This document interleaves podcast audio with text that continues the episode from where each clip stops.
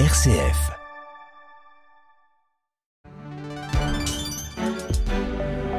Bon début d'après-midi, il est 13h sur RCF1. Et place à l'info, voici en direct le journal de Radio Vatican.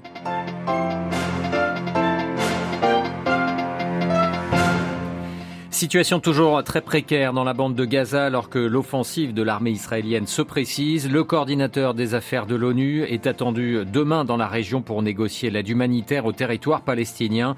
Dans le même temps, outre l'offensive contre le Hamas, la question de la libération des otages israéliens est toujours sur la table. Nous ferons le point juste après ces titres. Dans ce journal également, le mouvement de solidarité envers les Palestiniens qui a retrouvé de la vigueur à travers le monde. De nombreux défilés avaient lieu ce week-end comme à Istanbul. Une minute de silence ce lundi en hommage à Dominique Bernard, ce professeur d'histoire-géographie poignardé à mort vendredi devant son lycée à Arras. Une veillée de prière est également organisée. Nous entendrons l'évêque du diocèse d'Arras, monseigneur Olivier de Leborgne. Et puis retour sur l'exhortation apostolique du pape François publiée hier. C'est la confiance, tel est son titre, un texte consacré à l'héritage spirituel de Sainte Thérèse de l'Enfant Jésus. Radio Vatican, le journal Olivier Bonnel.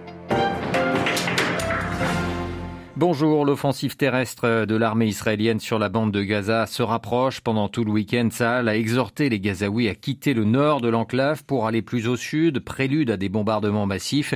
Selon l'ONU, un million de personnes auraient déjà fui leur maison.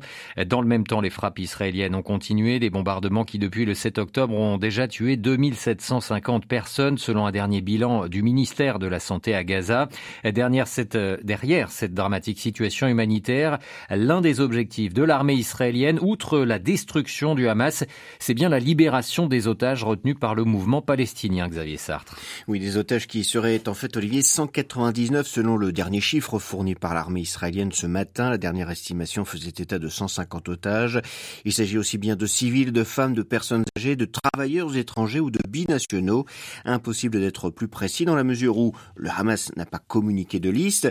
Et puis du côté israélien, difficile aussi d'affirmer qui manque à l'appel puisque l'identité de toutes les victimes de l'attaque du Hamas les 7 et 8 octobre n'est pas encore établie. On ne sait donc pas si les disparus sont parmi elles ou s'ils sont dans la bande de Gaza.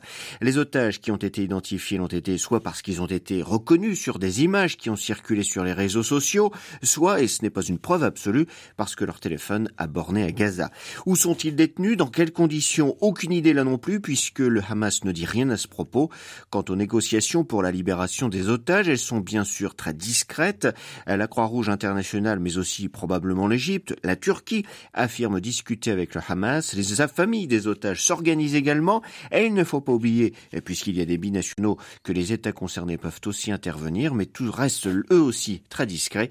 Et la grande inconnue, Olivier, c'est l'impact qu'aura l'intervention terrestre de l'armée israélienne à Gaza sur la vie des otages. Xavier Sartre, et sur cette question des otages, le Saint-Siège, par la voix du cardinal Paroline, avait expliqué être prêt à une médiation, une disponibilité également formulée par le cardinal Pizzaballa, le patriarche latin de Jérusalem. La Ligue arabe, elle, euh, arrête, exige pardon, l'arrêt des opérations militaires à Gaza et les demande la création de couloirs humanitaires. Hier, à l'issue de la prière de l'Angélus, le pape François avait appelé une nouvelle fois à la libération de ces otages, des otages, demandant aussi que le droit humanitaire soit respecté, en particulier à Gaza. Le Saint-Père qui avait demandé aussi que des couloirs humanitaires soient assurés afin de protéger les civils. Le pape qui a par ailleurs demandé aux croyants se joindre à la journée de prière et de jeûne qui sera organisée demain à l'initiative des églises de Terre Sainte. La chef de la diplomatie euh, française, Catherine Colonna, est-elle au Caire ce matin où elle euh, s'est entretenue avec le président égyptien Abdel Fattah al-Sisi et son homologue? Elle vient de demander que l'Égypte, puisse ouvrir les points de passage pour les Palestiniens, notamment le point de passage de Rafah. L'Égypte qui a par ailleurs proposé euh, hier l'organisation prochaine d'une conférence internationale sur l'avenir de la cause palestinienne. Cette cause palestinienne a été ravivée par cette nouvelle guerre. Ce week-end, de nombreux cortèges ont défilé dans des pays occidentaux comme aux États-Unis, au Canada ou au Royaume-Uni pour demander la libération de la Palestine et la fin du blocus à Gazaoui. Dans les, pays à majorité musulmane, le conflit a jeté des milliers de personnes aussi dans les rues en soutien aux Palestiniens. C'est le cas à Istanbul où un grand meeting se tenait hier. La Turquie où le président Erdogan tente une médiation. Notre correspondante Anand Lower s'est rendue à cette manifestation. Soupan, 19 ans, est venu avec un drapeau turc, un drapeau palestinien et toutes ses camarades de cours de lecture du Coran. Elle se dit déprimée à force de regarder les images de Gaza, mais elle espère que les efforts diplomatiques du président turc finiront par payer. Recep Tayyip Erdogan fait ce qu'il peut du mieux qu'il peut. Moralement, matériellement, il essaye d'aider les Palestiniens. Inch'Allah, les deux parties trouveront un accord. Gulsum, vêtue et voilée de noir, est aussi pessimiste et déçue par le peu de mobilisation dans les rues de la société turque pour la cause palestinienne. J'appelle mes compatriotes à se révolter. Nous sommes un pays musulman et ce sont nos frères musulmans qui meurent là-bas. Gaza, Jérusalem, ça ne concerne pas que les Palestiniens, ça concerne tous les musulmans. Nos dirigeants aussi devraient se révolter et rompre les liens avec Israël. Si Israël lance une offensive terrestre à Gaza, le président turc aura beaucoup de mal à maintenir le semblant d'équilibre qui est le sien pour l'instant. À Istanbul, à Andorre pour Radio Vatican. Une minute de silence observée tout à l'heure en France dans tous les établissements scolaires, euh, minute à 14 heures, en hommage à Dominique Bernard, ce professeur d'histoire géographique d'un collège à Arras, assassiné il y a trois jours par un ancien élève islamiste d'origine tchétchène. Un meurtre presque trois ans après celui de Samuel Paty, autre enseignant poignardé. Le président Emmanuel Macron a appelé ce matin à être impitoyable face à l'idéologie terroriste, promettant que l'école resterait un rempart contre l'obscurantisme et un sanctuaire pour les élèves et les enseignants.